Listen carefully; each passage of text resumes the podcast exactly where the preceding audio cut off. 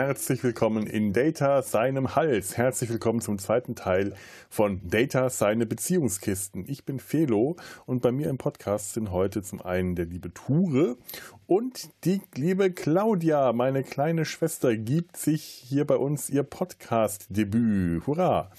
Äh, und mit den beiden unterhalte ich mich in dieser Folge ähm, über ja, zwischenmenschliche Beziehungen in Star Trek. Liebe, Freundschaft, äh, Familienbeziehungen, Bromances, all diese Dinge. Wie wurden die in den verschiedenen Serien, Filmen etc. in Star Trek dargestellt, äh, erzählt, geschauspielert, geschrieben? Wir äh, gehen so an, an äh, verschiedenen Beispielen aus den verschiedenen Serien und Filmen das mal so durch und versuchen herauszufinden, in welchen, welcher Serie wo das besser und überzeugender dargestellt wurde und wo vielleicht weniger gut. Es ist kein Anspruch auf Vollständigkeit. Wir haben bestimmt schon so das ein oder andere auch äh, recht gute Beispiel vergessen und ausgelassen. Äh, das macht aber nichts. Dafür äh, haben wir andere schon genannt. Im ersten Teil haben wir uns bislang hauptsächlich auf äh, Next Generation und Deep Space Nine konzentriert. Äh, jetzt wird es mal Zeit, sich auch um die anderen Serien zu kümmern. Viel Spaß dabei. Ich merke gerade, wir konzentrieren uns äh, hauptsächlich auf Deep Space Nine und äh, immer wieder als äh, Gegenbeispiel Next Generation. Wir haben die anderen Serien ja. noch so gar nicht an, äh, äh, äh, angesprochen. Also Voyager ja. und Enterprise und die neueren Serien, weiß ich auch gar nicht, ob ich da so große Lust habe dazu, aber ähm, habt ihr irgendwelche Beispiele aus äh, Voyager beispielsweise, wo ihr sagt, das sind Beziehungen, die gut funktionieren oder die nicht gut funktionieren? Voyager finde ich das schwieriger. Das ist so, mhm. die fallen da ein bisschen auf die schlechten Gewohnheiten von Next Generation wieder zurück. Mhm. Ja, obwohl, die waren schon ein bisschen familiärer wieder zusammen, weil sie einfach ja, diese zwei aber ich auch wieder, die zusammengekommen sind genau. und die genau. sind halt wirklich aneinander ge gebunden gewesen. Da konnte man nicht einfach das Schiff verlassen, sondern man musste mit denen zusammenbleiben. Sich nicht versetzen ähm, lassen. Genau, ja.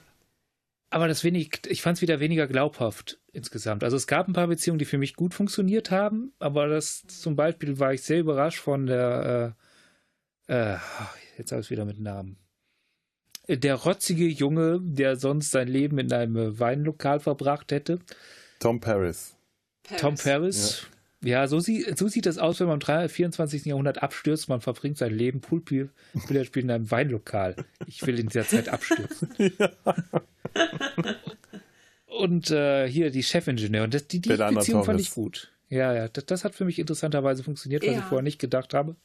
Und die Beziehung, die sie uns von Anfang an aufs Auge gedrücken mit ähm, Cass und, und Nilix. Ach, also das passt nee. gar nicht, fand ich. Die beiden, die haben so, so überhaupt nicht zusammengepasst. Ja. Das war wie ein Papa mit seiner kleinen Tochter eigentlich. Also das war irgendwie, ja, ich glaube, die haben auch nie was anderes gemacht als Händchen halten. Ne? Also ich kann ja, mir gar nicht vorstellen, ich glaube, die haben sich auch nie geküsst oder wie zwei Kinder, die, was anderes äh, gemacht. Die, das, das ist die, die, wir sind jetzt verheiratet. Ja, ja, wir spielen Mann und Frau.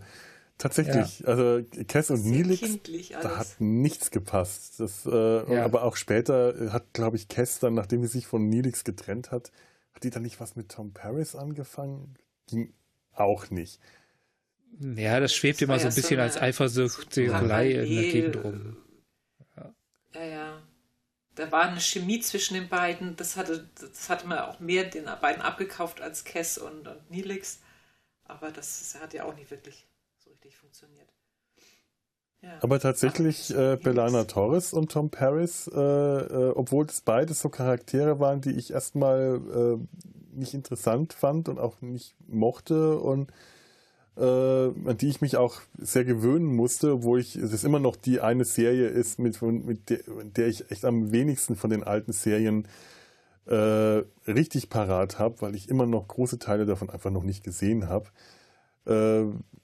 Aber diese Beziehung hat komischerweise, diese Ehe zwischen den beiden, die hat funktioniert, auch mit allen Problemen, mhm. die die haben, mit allen Ehepro Beziehungsproblemen und äh, aber auch den, den guten wie den schlechten Zeiten. Die zwei haben sich tatsächlich ergänzt.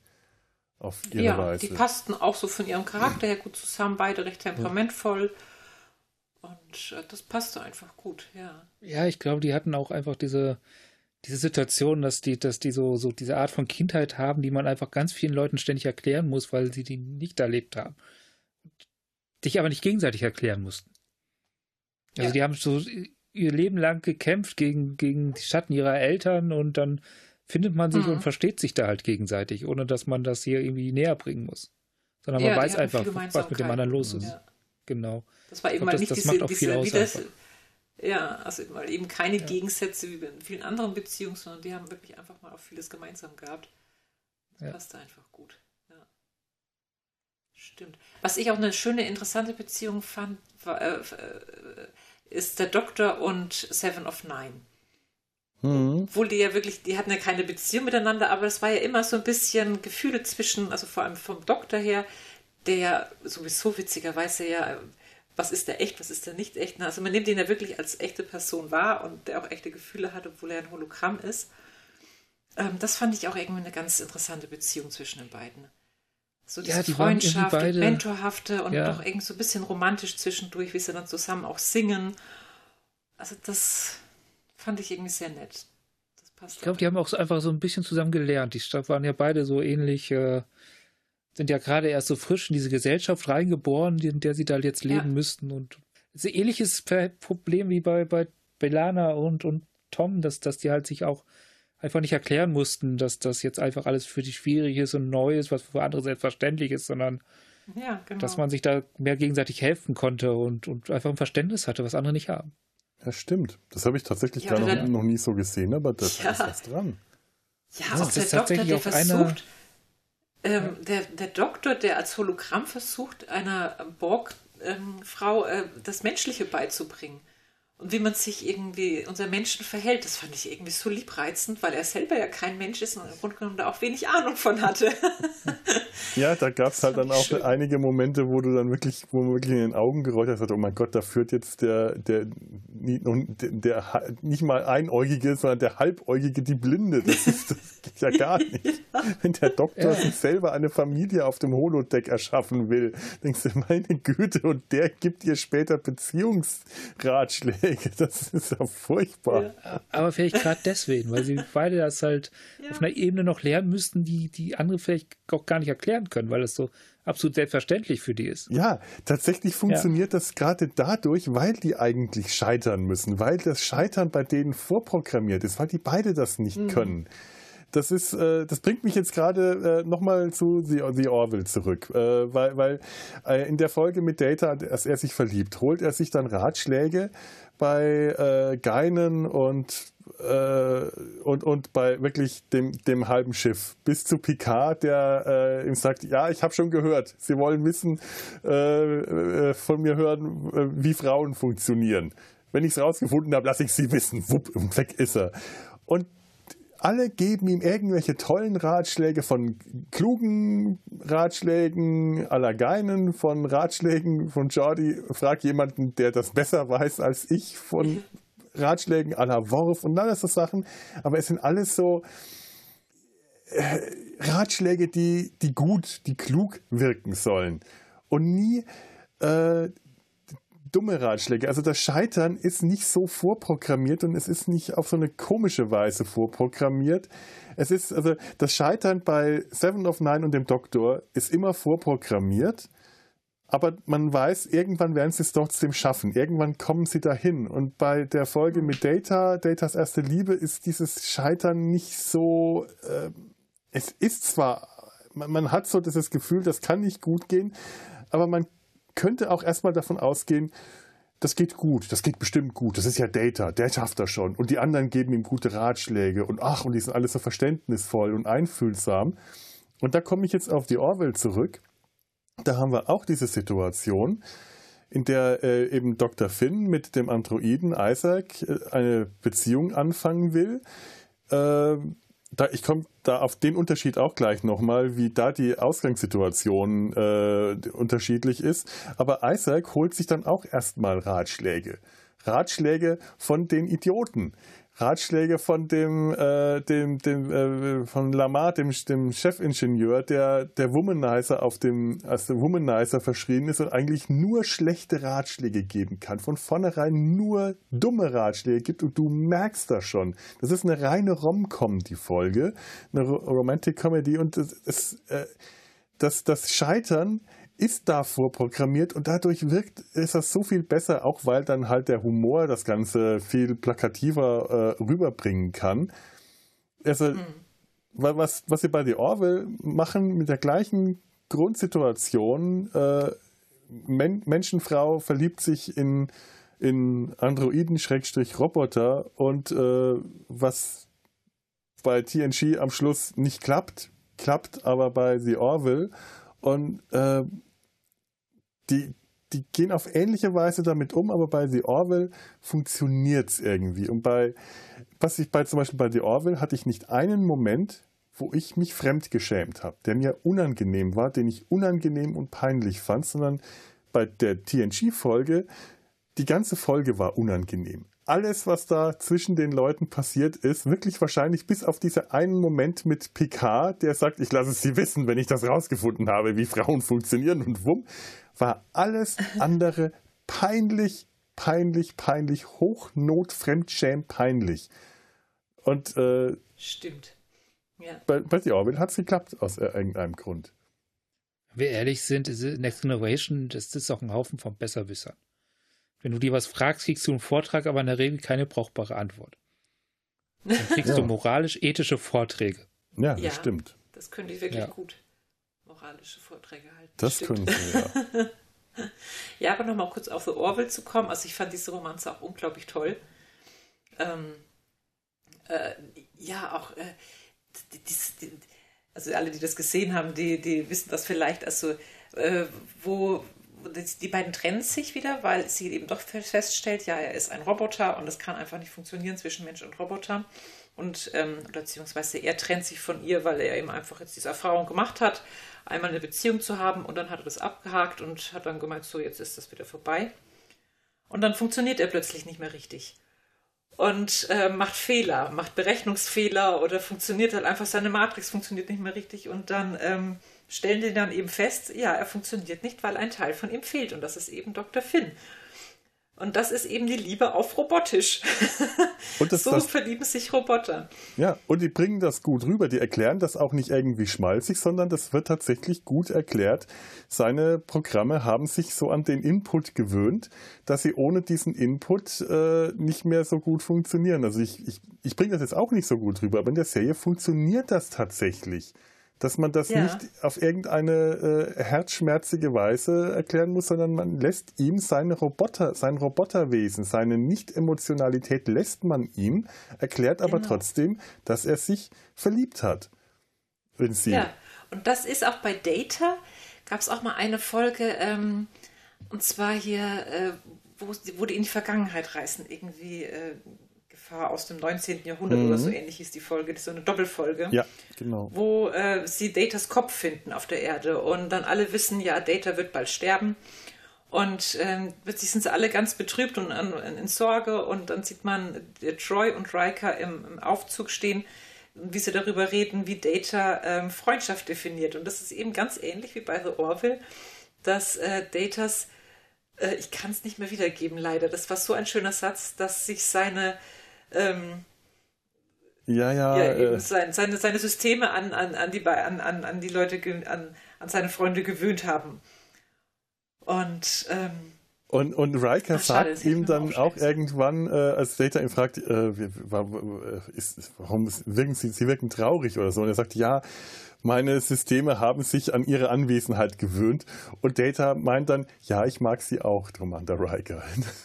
Ja, ja, so das fand ich sehr schön. ja. Das ist echt nett, ja, die muss ich auch mal wieder anschauen, weil das ist tatsächlich so ein schöner Freundschaftsmann. Data kann Freundschaften empfinden. Und ja. äh, das, das ist tatsächlich äh, etwas, was, äh, also das ist, das ist schön, dass so eine künstliche Figur Freundschaften aufbauen kann und dass er die auch plausibel rüberbringt. Also das kann Data tatsächlich ja. sehr gut, was Data nicht rüberbringen konnte in dieser Folge war, dass er äh, sich verlieben kann, weil das konnte er tatsächlich ganz offensichtlich überhaupt nicht. Also der war nicht mal in der Lage, ja.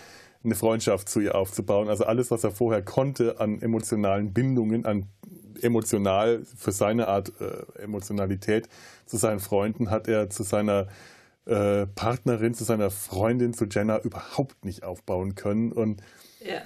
die, diese ganze Grundvoraussetzung, warum sie überhaupt mit ihm was anfängt, war so eine verzweifelte, äh, oh, ich bin gerade sitzen gelassen worden und du bist so nett zu mir und das ist so, das, ah, das hat so wehgetan. Ja, nichts rüber, kein Funke, nichts. Nee, und, und ja, die hätte man am liebsten geschüttelt und gesagt, man kann auch Single sein und glücklich. Ja, Genau ja. das. Das habe ich mir auch gesagt. Du musst nicht einen Typen haben, um glücklich zu sein. Du kannst auch Single sein. Das geht auch. Du musst dich nicht sofort Schließlich sind wir im 24. Jahrhundert. Ja, schau dir doch mal ja. deine ganzen Chefs an, deine Vorgesetzten. Die sind alle Single und die sind alle glücklich angeblich. Nee, also wirklich, das war so nicht. needy. Das war so schlimm. Dieses Verzweifelte. Der ist nie glücklich als Single. Hm? Der macht, fährt in der ja, ähnlichen Kurs. Stimmt, Laforge. Äh, ja. Den hätten sie eigentlich und, echt mal eine Freundin gönnen können. Der war immer so unglücklich. Ja. ja. Der arme ja. LaForge. Muss sich einer auf dem Holodecker schaffen. Oh. Und Reika knattert ja, alles, was, was, was, so was nicht vor ihm wegrennt. Ja. Wie viel haben sich schon in Holofiguren verliebt? Das kam doch auch wirklich ja. schon sehr häufig vor. Aber also, es halte ich nicht für unrealistisch, dass das passiert. Liebe zu, zu, ähm, äh, zu unrealen Personen. Also hier ähm, so Holodeck-Personen, also Riker, LaForge, Riker, Riker ja auch. Minuet, in Minuet, ähm, äh, ähm, ähm, Voyager wieder, ähm, ähm, Captain Chainway äh, mit der, äh, der, der, ja. der Irland-Folge auf dem Holodeck, die ich immer noch nicht gesehen habe, von der mir aber neulich, die ich nicht sehen wollte, weil ich dachte, die ist bestimmt super peinlich. Aber Tanja nee, hat neulich gemeint, die wäre ziemlich gut die äh, ja. äh, Fairhaven heißt die. die. Eine, ja, genau, die hat eine richtige Beziehung zu dem gehabt. Und das hat mir auch abgekauft. Passte irgendwie auch gut. Aber war eben auch wieder nicht real. Ja. Das war gerade ganz dringend auf Toilette. Ja, mach ja, das mal. Ich, ich auch. Ich auch. Dann machen wir eine kurze Pause. Ja, das machen wir jetzt. Dann habe ich ja hier einen kollektiven Trend ausgelöst. Das ist wohl wahr. Okay. Äh, ja, schon. Ich wollte gerade noch mal ganz schnell ähm, die Sache mit der Orwell-Geschichte ähm, ähm, ähm, ähm, zu einem Ende bringen. Die, ja. weil ich meine, so die, die Grundvoraussetzung. Während es halt bei Data und Jenna so vollkommen aus dem Nichts herauskommt, so vollkommen aus dem Blauen ist plötzlich diese Jenna da und Data und sie sind ganz lange schon befreundet und er hat ihr schon ganz lange Beziehungstipps gegeben, weil er diese Trennung mit ihrem Ex-Freund schon mehrfach erlebt hat und das nie irgendwas vorher gesehen. Das ist so vollkommen aus dem Nichts.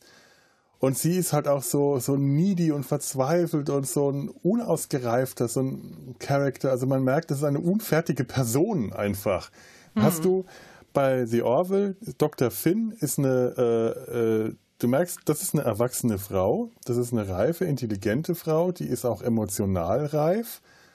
Und die Beziehung, die sie mit Isaac hat, die kommt nicht irgendwie aus dem Blauen heraus, sondern die ist auch schon über diese zwei Staffeln aufgebaut worden. Also er baut tatsächlich auch auf seine Art eine Beziehung mit ihr und ihren Kindern auf. Die ist ja auch eine Mutter, die hat ja zwei Söhne. Ja. Und auch diese Familie funktioniert so fantastisch gut. Diese, diese Mutter-Sohn-Beziehung zwischen ihr und ihren beiden Söhnen. Der eine ist, äh, weiß ich, zwölf oder so, der andere ist ein paar Jahre jünger.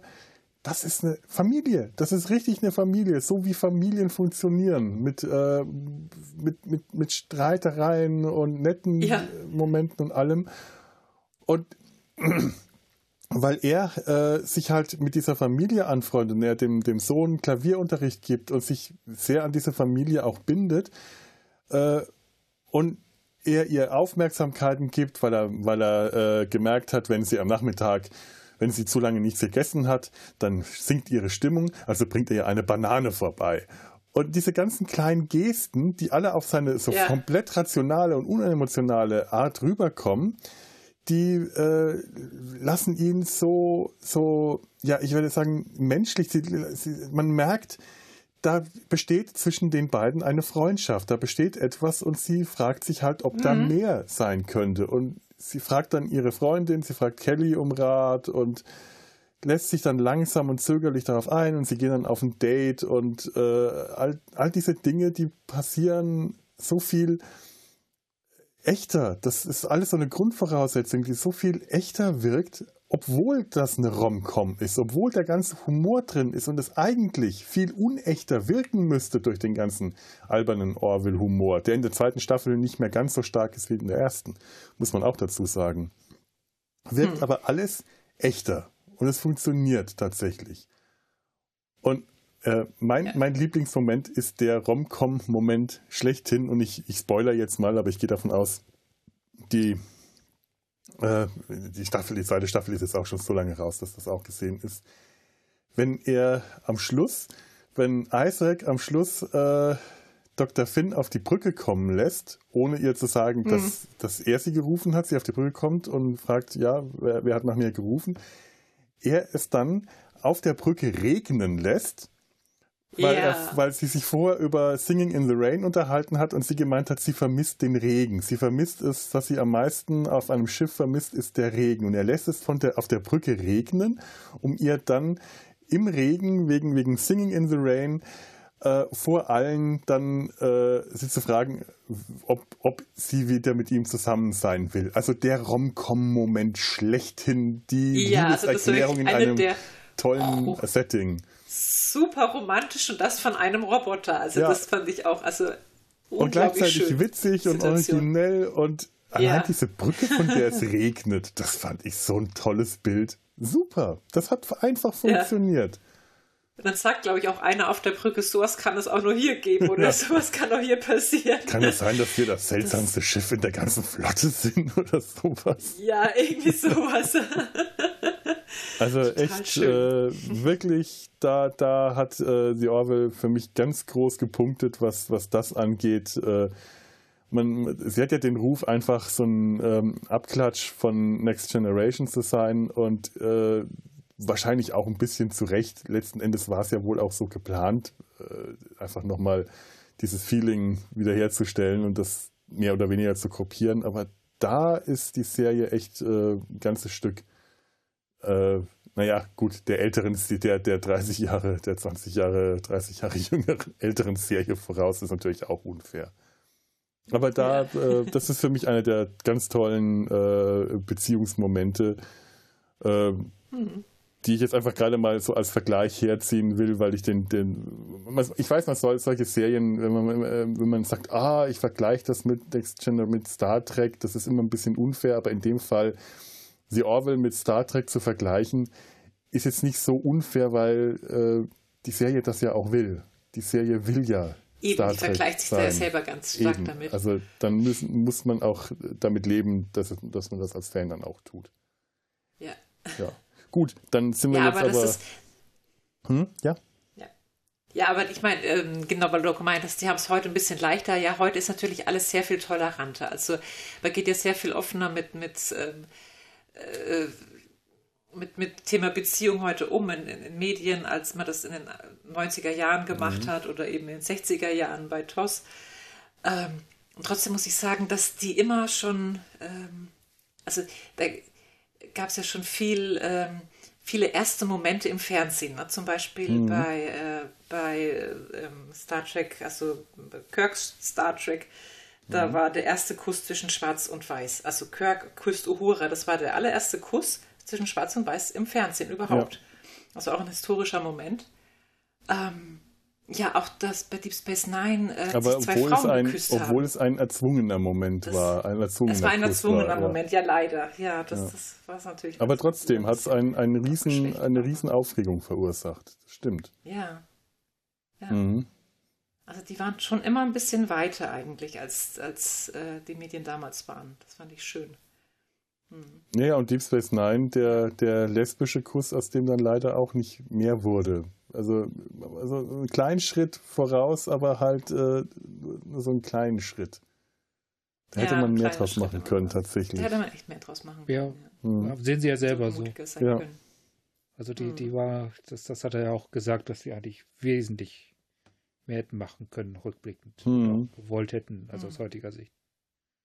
Der, äh, dieser. Ähm, Ja, ja, der Macher. Der, der hätte ruhig ein bisschen, der hätte ruhig eine Weile da bleiben können, weil es gab ja vieles so ähm, neben, neben Beziehungen, gerade bei Deep Space Nine, so wie, wie ähm, Kira hatte ja viele Beziehungen hier zu hm. ähm, ähm, Bedik Barail und hm. hier zu, zu dem Premierminister und ähm, die sind dann mal gekommen und auch mal wieder gegangen. Das das hätten sie eigentlich mit der Person auch machen können. Hier, das ist allerdings wahr. hieß die, ja, die Freundin von Dex. Hm. Tja, schade, ne? Ja. Aber da hat man sich halt nichts getraut. Ähm, Ira Stephen Bear ähm, genau. hieß der Macher von Deep Space Nine. Und das hat er in der Doku in What We Left Behind tatsächlich auch gesagt, dass er es schade fand, dass sie sich da nicht mehr getraut haben. Hm. Das ist wahr. Haben wir denn noch was auf äh, Voyager? Äh, oder wollen wir zu Enterprise mal schauen? Ach, das können wir meinetwegen überspringen. Enterprise, ja, stimmt. An die habe ich jetzt gerade noch gar nicht gedacht. Ja, ich meine, da ist ja auch die, die, äh, die, die, große äh, Liebesbeziehung zwischen Trip Tucker und Tip Hall. Ja. Hm.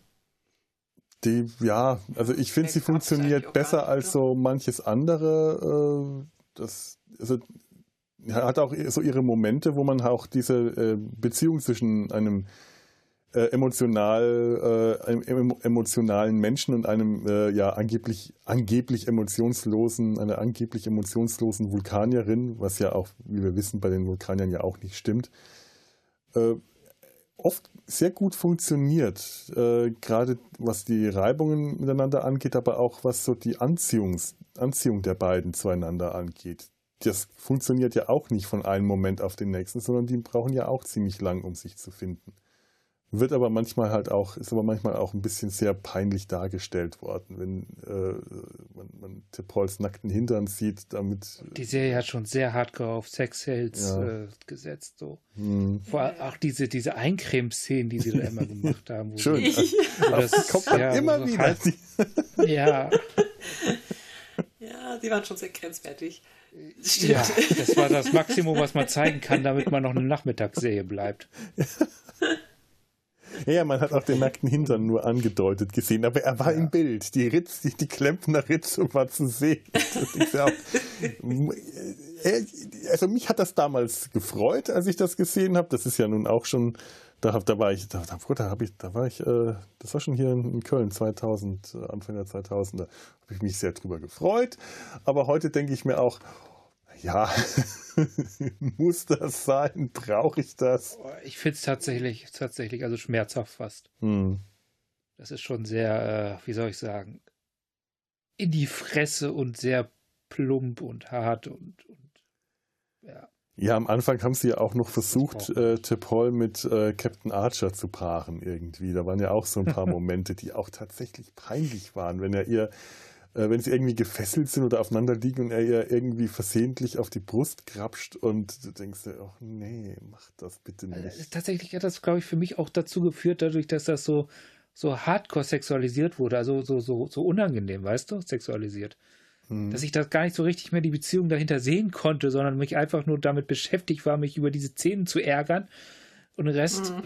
gar nicht mehr so wahrnehmen konnte. Hm. Das hat ja. so das ein bisschen überlagert für mich, so diese, diese Beziehungskiste zwischen DePaul und, und äh ja, kann ich verstehen, war bei mir aber tatsächlich ja. nicht so. Also ich habe das nicht als so unangenehm äh, wahrgenommen. Das äh, hm. war halt so ein, ein Das spielte ja auch hm. Ja, und das spielt ja auch in einer anderen Zeit. Also das haben ja. sie vielleicht damit auch noch mal ein bisschen deutlicher machen wollen. Ähm, die Zeit zu, ähm, zu The Next, äh, von The Next Generation, Deep Space Nine, das war ja eine Zeit, wo die alles sehr gesittet irgendwie waren, so die Gesellschaft. Also da, das war ja schon fast Spießertum. Ähm, mhm. Da wurde klassische Musik gehört, da wurde nicht irgendwie mal irgendwie Rock gehört oder sowas. Ja, vor allem. da gab es keine Rocker. Ähm, ich ich finde, das ist, Rock ist ja da schon so alt. Das ist ja auch Oder klassische Jazz, Musik. Jazz haben sie auch geholt. Ja, eben. Ja. Werbejingles selbst Werbejingles hätten zu der Zeit schon quasi zur Hochkultur aufsteigen. Ich habe neulich eine ganz alte Doctor Who-Folge gesehen, also aus ja. den äh, 60er, noch schwarz-weiß, wo sich der Doktor mit seinen Companions auf irgendeinem Zeitprojektor-Fernsehgerät äh, baut und sagt so, ihr könnt euch jetzt jede Zeit äh, anschauen, die ihr wollt. Und äh, die eine von seinen Companions, die dann, äh, also die, die seine Enkelin ersetzt hat. Also am Anfang ist der Doktor ja ein alter Mann, der mit seiner Enkelin Susan und deren beiden Lehrern unterwegs ist. Und Susan verlässt ihn irgendwann, weil die sich dann äh, äh, von wegen äh, glaubhafte Beziehungen aus dem Nichts an irgendeinen Widerstandskämpfer auf der Erde, auf dem von Daleks ehemals besetzten Erde in der Zukunft verliebt und dann bei dem bleibt. Und naja, egal. Und in der nächsten Folge äh, sammeln sie dann eine junge Frau auf, die die Enkelin ersetzt, die aber irgendwie auch aus dem so und so viel und 20. Jahrhundert kommt, also auch aus der Zukunft von uns aus gesehen. Und die möchte den ersten Fernsehauftritt der Beatles sehen. Der zu der Zeit aber äh, gerade, äh, also, äh, äh, weil das, das, das hat halt zu der Zeit gespielt, als die Beatles tatsächlich gerade ihren ersten Auftritt hatten und die beiden Lehrer gehen ab, hey, die Beatles, yay, Rock'n'Roll und so. Und äh, der Doktor brummelt, was ist das denn für ein Lärm? Und die junge Frau aus der Zukunft meint, ah, ich mochte die Beatles schon immer. Ich, äh, aber ich wusste gar nicht, dass die klassische Musik gespielt haben. Also die kannte die von irgendwelchen Ausstellungen, aber die kannte die Musik nicht und hat dann gemeint, ja, aber schön, ich mag auch gerne klassische Musik. Ich denke mir, ja, aus dem Rückblickend sind auch die Beatles klassische Musik. Rückblickend ist auch die sind auch die Charts von heute klassische Musik irgendwann mal. Ja, natürlich. ja. ja. Wo sind wir jetzt da hingekommen? Das habe ich jetzt vergessen. Irgendwo sind wir abgebogen. Über äh, das hier ähm, Enterprise. Die, die, die, gesittete Gesellschaft, ja, oder die etwas weniger dass die gesittete. so gesittet waren ja. wie die anderen, ja. ja. ja. Ja, und sonst gibt es da ja eigentlich, ähm, es gibt halt Freundschaften auf, bei Enterprise, auch ähm, Archer Tucker und äh, Archer Tipol, aber das war es dann auch schon wieder. Archer und Tipol ja. als Freundschaft funktioniert, finde ich, ganz gut. Aber es ist tatsächlich, ähm, gibt die Serie nicht viel her, was das angeht, das Thema, finde ich. Ja, die war ja auch leider nicht sehr lang, die Serie. Ja, Hier, ähm, äh, Tucker und wie hieß der Sicherheitschef nochmal? Ach ja, ähm, ich Malcolm. Malcolm, ja. Malcolm, ja, die haben ja dann auch eine, eine, recht gute Freundschaft dann entwickelt. Das stimmt, ja. Das fand ich ganz interessant, weil Malcolm ja wirklich so einer war, der eigentlich sich so mit niemandem anfreunden wollte erst. Der war ja so, so ganz knochentrocken. So, und so knochentrocken mit Steif im, äh, äh, äh, Steif im Arsch, wollte ich sagen. Äh, Stock im Arsch, ja. So ein ganz steifer Typ. Und der, ähm, äh, ja, und dann waren sie eben auf diesem einen Shuttle, da gab es ja die eine Folge, wo die dann irgendwo gestrandet sind in ihrem Shuttle. Und ähm, Energie ist ausgefallen und wir dachten, die beiden werden sterben. Und dann geben sie sich die Kante und betrinken sich dann irgendwie mit irgendeiner Flasche, die dann noch irgendwo rumlag.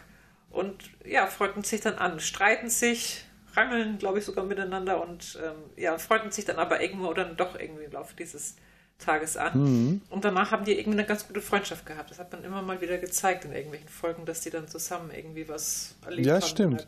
Malcolm oder? hat immer wieder mal Szenen bekommen. Das, das war so einer von den Nebencharakteren, der äh, immer wieder mal so seine Momente hatte. Und der war dann immer ziemlich gut. Und tatsächlich diese Freundschaftsmomente zwischen ihm und äh, Trip Tucker, die haben gut funktioniert. Das stimmt.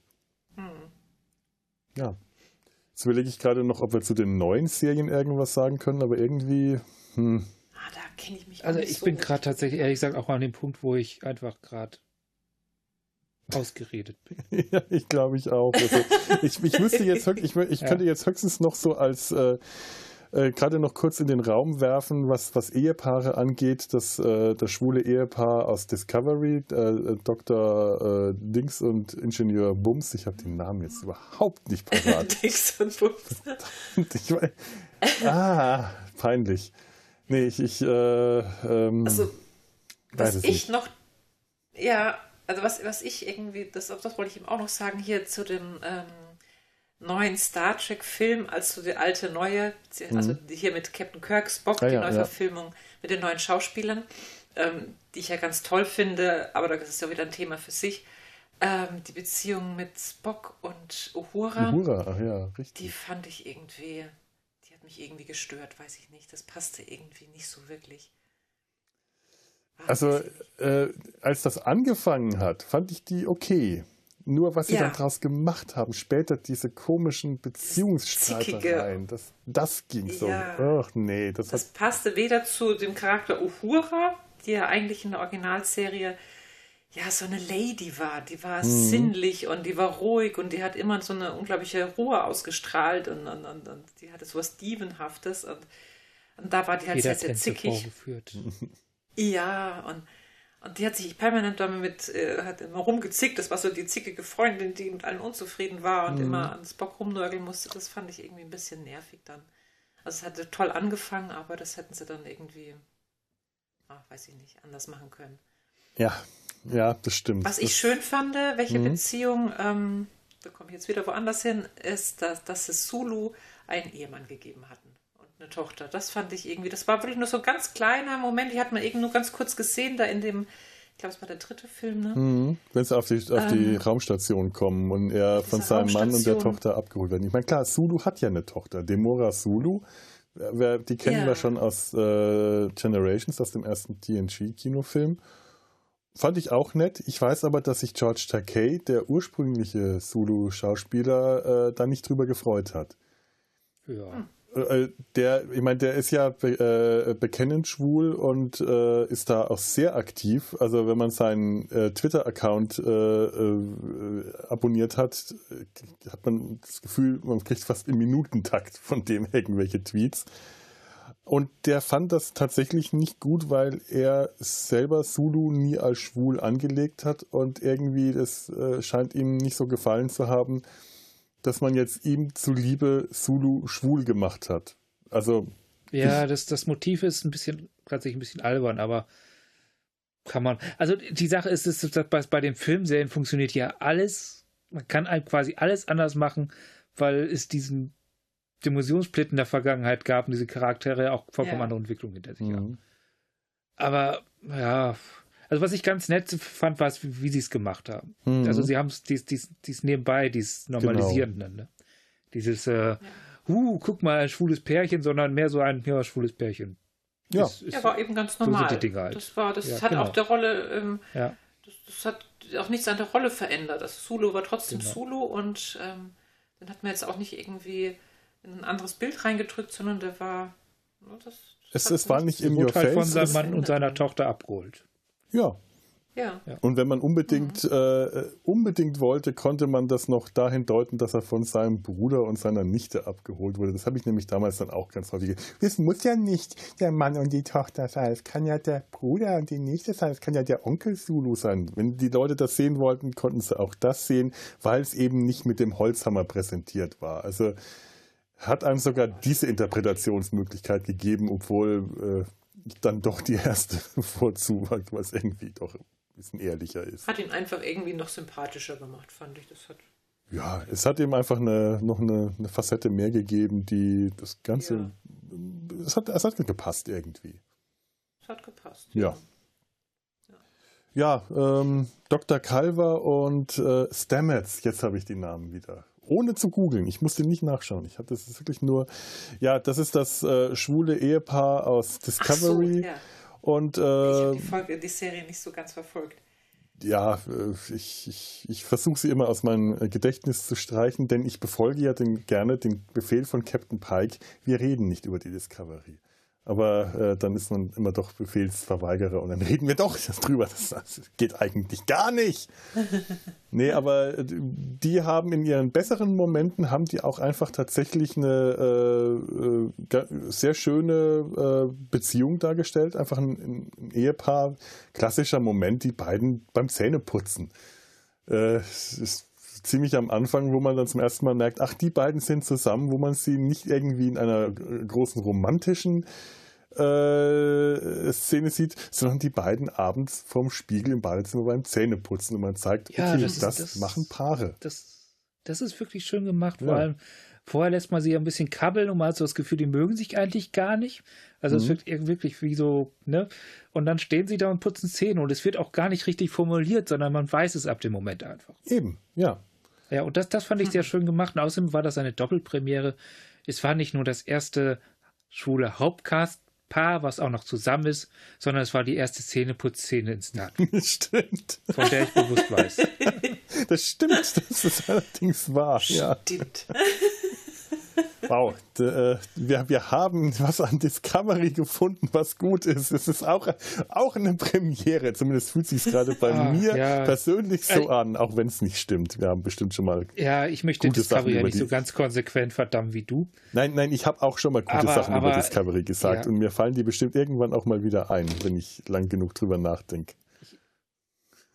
Aber es ist auch, ich, äh, die Serie macht es mir auch nicht unbedingt immer leicht. Nee, tut es nicht. Und äh, ich glaube. Aber seht ihre Momente. Ja, seht ihre Momente. Ich glaube, damit lassen wir da jetzt auch Discovery ja. weg, weil der, der Rest der Mannschaft, ich, ich habe da jetzt keine Lust, da jetzt Ja, ich sehe mich gerade auch einfach, ja. einfach so von, von meinem von meinen Fähigkeiten, was ich jetzt noch machen kann und ja. denken kann und reden kann, nicht in der Lage, das, nee. das wird jetzt abfertigen. Und das, das äh, dann auch Picard, äh, ja. wir, wir nennen jetzt einfach nur, dass es diese Serie noch gibt und damit keine Lust Genau. Das, das war's. Und auch da, gibt es Beziehungen. Auch da, auch ja. da gibt es Beziehungen, okay. Freundschaften. Die intensivste ist wahrscheinlich die von Picard mit sich selbst. jo. Schön, dass er sich hat. ja. Oh Gott, ja. Ja, ja. Äh, also das ist ja die Serie, bei der ich nicht, äh, ich nicht ganz so negativ dastehe, die mich immer wieder mal noch abgeholt hat, weil ich die Schauspieler generell alle ein bisschen besser fand. Ja, das, da geht es mir genau umgekehrt. Also ich genau, glaube, PK geht es mir, glaube ich, fast so wie dir mit Discovery in den schlechtesten Momenten. Genau. Obwohl ich sie gerade noch mal schaue und so ein bisschen milder bin, aber ich merke, wir werden keine Freunde wieso, mehr. Wieso tust du dir das an? so was macht man nicht. Äh, äh, das ist Komplettierungssucht. Ah, also okay. Also Picard habe ich mir tatsächlich auch alles angeguckt, von vorne bis zum Anfang, äh, vom Anfang bis zum Ende, aber ähm, auch wirklich nur wegen Picard, ne? also wirklich wegen dieser Rolle und vielleicht noch wegen Seven of Nine. Also die, die Rollen, die Darsteller waren alle toll, super Schauspieler, mhm. aber mehr braucht man eigentlich gar nicht mehr zuzusagen. Es war einfach. Was ich ja. glaube ich jetzt noch stundenlang machen könnte, aber es leider nicht kann. Deswegen wäre das vielleicht eine eigene Folge noch. An dieser reinquetsch, Tatsachen einfach schaffen, die Beziehungen bei äh, Lower Decks. Lower Decks, ich wollte nämlich gerade sagen, das ja. ist die eine Serie, die wir jetzt noch äh, total vergessen haben. Da gibt es wirklich viele Beziehungen. Ja das wäre eigentlich mal, Lower Decks wäre da, äh, also da können wir jetzt noch mal eine Stunde dranhängen, wenn wir über äh, die genau. Beziehungen von Lower Decks miteinander reden, weil da ist viel. Da gibt es wirklich viel Mutter-Tochter-Beziehungen, Freundschaften, äh, auch äh, verpatzte Romanzen und alles. Also da bietet die Serie wirklich enorm viel Futter und das kriegen wir jetzt heute nicht mehr hin. Nee. Äh, das das kriege ich gerade nicht. die Serie unbedingt Reihe. wirklich gucken. Ja, mach das. Also, Lohnt sich wirklich. Ja, ja. Ich habe wirklich nur die erste Folge geguckt. Ja, ich weiß, und nach der ersten so Folge ist man gerne mal erstmal abgeschreckt, weil die halt sehr schnell und hektisch wirkt, die allererste ja, Folge. Das war sehr hektisch. Ja. Aber die Serie verliert ein bisschen von der Hektik und ist mhm. gerade für Star Trek-Fans, für alte Star Trek-Fans ein Fest, weil du immer irgendwas findest, was, dir, was, was du wiedererkennen kannst. Und es fühlt sich so richtig nach Star Trek an. Es ist halt auch wieder ähnlich. Äh, auch so ein bisschen der Orwell-Effekt. Äh, Dadurch, dass es mit Humor gewürzt ist, nimmst du alles viel leichter auf. Wenn du drüber lachen kannst, bist du viel aufnahmebereiter ja. für äh, alle Dinge, die bei einer ernsten Serie sofort irgendwie Kritik im, im Kopf. Also zumindest ist das bei mir so. Bei mir funktioniert das so eine ernste Serie, da bin ich viel kritischer und äh, bei einer komischen Serie, bei einer Serie mit Humor, nehme ich das leichter, einfach viel leichter an. Hm. Und so funktioniert es bei mir Lower Decks. Star Trek hat ja allgemein eigentlich viel Humor drin. Also es ist ja, ja. wirklich keine reine Action-Serie oder, ähm, äh, oder reine, ich meine, es ist eine Science-Fiction-Serie, aber es ist immer wieder ähm, Humor, mhm. Beziehungen, mhm. Liebe, das spielt alles mit rein. Und das macht es ja auch gerade so interessant. Also es geht eben nicht nur um äh, Geballer und, und äh, Sterne explodieren, sondern es sind eben wirklich da eben auch Beziehungen, ähm, äh, Geschichten, immer wieder humorvolle Geschichten ja. dabei. Und das macht es ja gerade so schön. Das Zwischenmenschliche oder das, zwischen. Das äh, Zwischenmenschliche, ja, ja das macht es Menschlich im übertragenen Sinne. Ja. Ich, findet ihr das eigentlich auch so nervig, wenn ihr hört, äh, wenn jemand, ach, der benimmt sich so menschlich, aber der ist ja gar kein Mensch glaube, haben wir das nicht vorhin auch an irgendeiner Stelle gesagt? Ich muss sagen, ah, kommt da mal runter. Die sind alles Menschen. Ich habe vermieden, es zu sagen. Ich habe es gerade noch unterdrückt. Ja, es, natürlich sind das alles Menschen. Das sind Menschen mit Gummimasken drauf. Ja, aber stimmt, sie sollen ja, ja Menschen darstellen, also sie, sie, symbolisieren ja Menschen. Sie symbolisieren ja, Humanoide. Ja. ja, aber das, was sie darstellen, was sie symbolisieren, was sie rüberbringen sollen, sind wir Menschen. Unsere menschliche Gesellschaft, menschliche genau. Rollen, ja. Gruppen, menschliches Verhalten. Natürlich sind das äh, projiziert auf Aliens, auf Ferengi, auf Klingonen, auf Cardassianer, aber äh, das macht sie in dem Sinne, im übertragenen Sinne, vom biologischen Sinne mal abgesehen, macht sie das nicht weniger menschlich. Menschlich im Sinne von ähm, Humanismus, von im, menschlich im mhm. philosophischen, gesellschaftlichen Sinne und eben nicht ist, im biologischen. Sagen wir mal so, es sind, es sind unmenschliche, nichtmenschliche Figuren, die aber menschliche Geschichten erzählen. Genau so. Ja. Genau. Es sind, sind äh, Symbolfiguren. ja. Ganz ja. genau so. Menschlich ist in dem Sinne, glaube ich, ist das ein Teekesselchen? Heißt das so? Menschlich? Oder bringe ich das gerade durcheinander? Also, dass menschlich zwei verschiedene Bedeutungen haben kann, das ja, Wort. Ist, ich glaube, es hat einmal die neutrale Bedeutung von wegen Fleischklöpse mit viel Wasser drin und, und dann noch eine moralische Bedeutung im Sinne von menschliches Verhalten, was ja gelogen ist. Mhm. Also Beziehungsweise gutes, die erste äh, moralisches Verhalten, die ja. biologische Bedeutung. Also Fleischklöpfe ja. mit Wasser drin ist eben biologisch Mensch äh, im, im, Gegensatz zu Delfin oder Hund oder. Ja. Äh, Was oder, ja eigentlich auch Fleischklöpfe mit Wasser drin. Ja, eben. Also die biologische, die Spezies Mensch. Sagen wir mal der, der sehr hochgewachsene Trockennasenaffe. Ja. ja. So, ihr lieben Trockennasenaffen, ich äh, ich freue mich, dass das heute so, so gut geklappt hat und dass das vor allem so eine tolle, lange Aufnahme hier gerade geworden ist. Ich meine, bei dem Thema war es zu erwarten. Das ist ja wirklich ein Thema, das. Äh, ja, da könnte man tatsächlich noch mehrere Stunden mitführen. Kannst du noch stundenlang. Also, Claudia, ist super Thema ausgesucht. Ha, äh, für mein Debüt. Für dein ja, Debüt. Das war ja heute mein, mein Podcast-Debüt. Ich war eine Podcast-Debütantin heute. Ja, toll. Gut, also äh, du darfst uns gerne erhalten bleiben hier. Du, äh gerne, ich merke auch gerade wirklich, es macht echt Spaß. Also habe ich, hab ich äh, schon erwähnt, dass ich Teil 2 für eine gute Idee halte bei dem Thema, weil wir haben ja tatsächlich viel. Ja, ja. Also wir ja. können das hm. Thema Beziehungen gerne, äh, wenn, wenn ihr beide Lower Decks äh, durch habt, gerne nochmal noch mal, äh, angehen. Mhm. Ich, ich würde das tatsächlich gerne machen, äh, Beziehungen spezialisiert auf Lower Decks. Und wenn ihr da beide Lust drauf habt, dann mache ich das auch gerne, sehr gerne wieder mit euch beiden zusammen. Also ich fange jetzt ja, nächste Woche gerne. an, das zu schauen. Ich glaube, ab nächster Woche ist es durch, ne? Ich glaube ja, ja das ist die zweite Staffel ja. durch, dann kannst du die am Stück anschauen. Man hat das, Claudia, man hat das sehr schnell durch, durchgesuchtet. Das ist, äh, das hat einen hohen Suchtfaktor, aber äh, schauen wir mal, wie in nächster Zeit sich hier äh, mit meinen Terminen das alles so äh, nicht ganz so äh, vereinbaren lässt. Aber wir, wir stellen das auf die Liste. Ich habe da großen Bock drauf. Das macht mir gerade alles super Spaß hier auch heute wieder. Und äh, ja, da bedanke ich mich jetzt erstmal bei euch beiden. Vielen Dank. Ja, ich bedanke mich auch. Und äh, ich äh, und jetzt äh, und, und jetzt habe ich den was wollte ich denn jetzt? Ach ja, mich bei den Hörern verabschieden. Die Höris, liebe Höris. wir bedanken uns bei euch fürs Zuhören. Wenn ihr uns äh, Feedback geben wollt, wisst ihr ja, wie ihr das machen könnt. Auf www.data-sein-hals.de könnt ihr uns Kommentare schreiben. Über Kommentare auf der Seite freue ich mich immer am aller, allerliebsten, am allermeisten, denn da sind sie zu Hause. Ihr könnt das aber natürlich auch über Twitter, Facebook und Instagram machen oder uns auch äh, eine E-Mail schreiben, da freue ich mich auch drüber. Das ist äh, kontakt.data-sein-hals.de oder auf unserer Seite das ähm, Kontaktformular nutzen. Oder schickt mir Postkarten.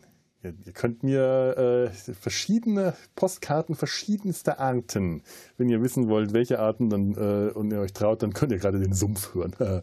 Lasst es bleiben, wenn ihr das nicht wollt. Ähm, äh, die Adresse findet ihr im Impressum und ich freue mich tatsächlich über Post- und Ansichtskarten. Sehr, denn das haben schon ganz, ganz viele, viele Leute gemacht. Ich glaube drei. Jawohl.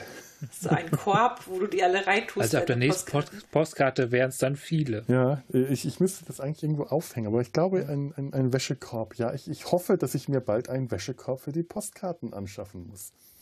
wäre das ein Ziel? Das wäre ein Ziel.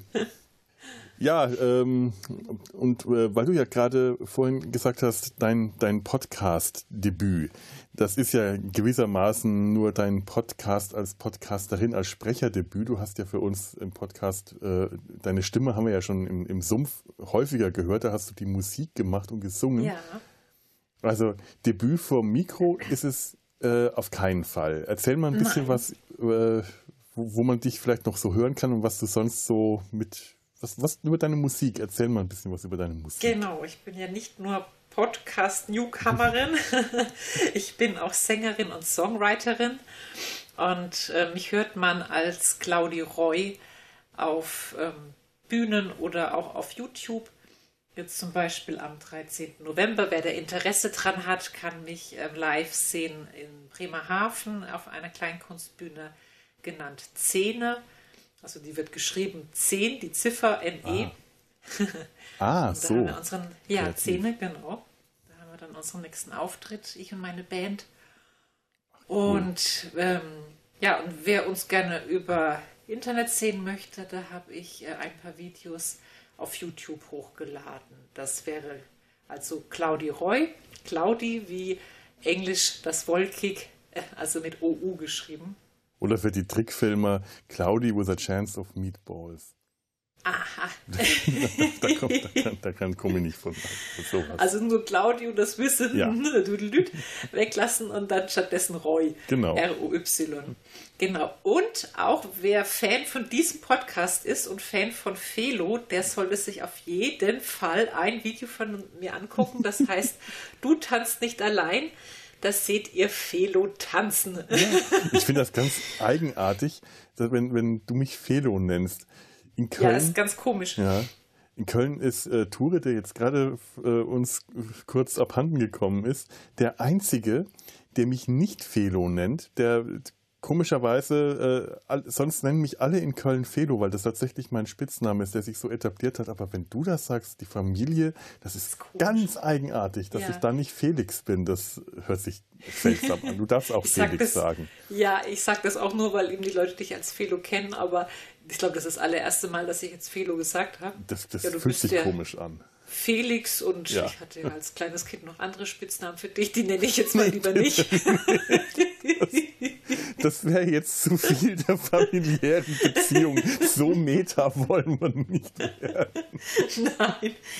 Aber auf jeden Fall könnt ihr Felix oder Felo leidenschaftlich tanzen sehen. Das ist wirklich ein Muss. Also es lohnt sich definitiv. Das war so eine Freude, dieses Video zusammenzustellen.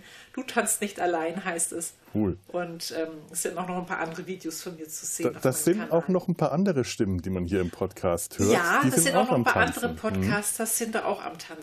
Also das war die, die Tanja herrlich. tanzt, der Tobi tanzt. Also es sind äh, der, äh, der, der Podcast hier ist gut vertreten gut mhm. vertreten, ja, aber hat, war herrlich, ehrlich. Also.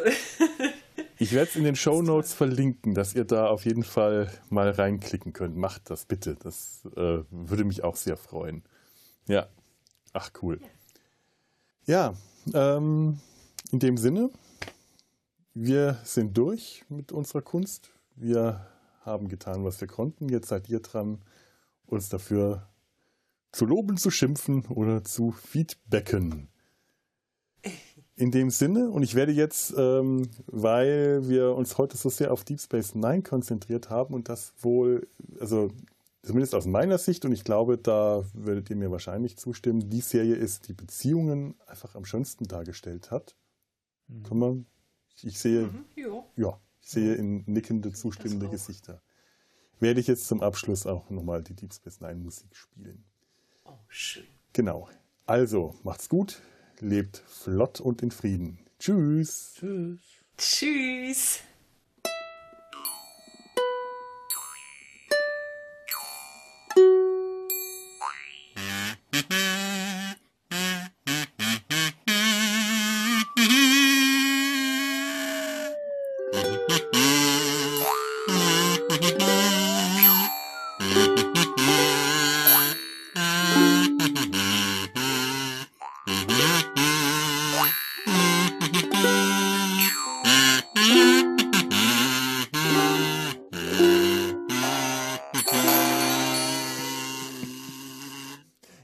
Der letzte Takt ist dann der Hochzeitsmarsch von Worfs und Jazias Hochzeit. Da, da, da, da, da, da. Ohne klingonische Schmerzstöcke. Ich habe das tatsächlich mal auf einer Kirchenorgel gehört. Gab es mal irgend so ein YouTube-Video, hat einer ja. beim Einlauf vom Priester und Ministranten hat er das auf der Orgel gespielt. War toll. Das, ja, das kenne ich. Ich glaube, das, glaub, das Video ist bekannt. Das ist das, ja. äh, ist, das ist viel rumgegangen. Das ist toll. Das ist sehr bekannt, ja. Eine Produktion des Podcast Imperiums.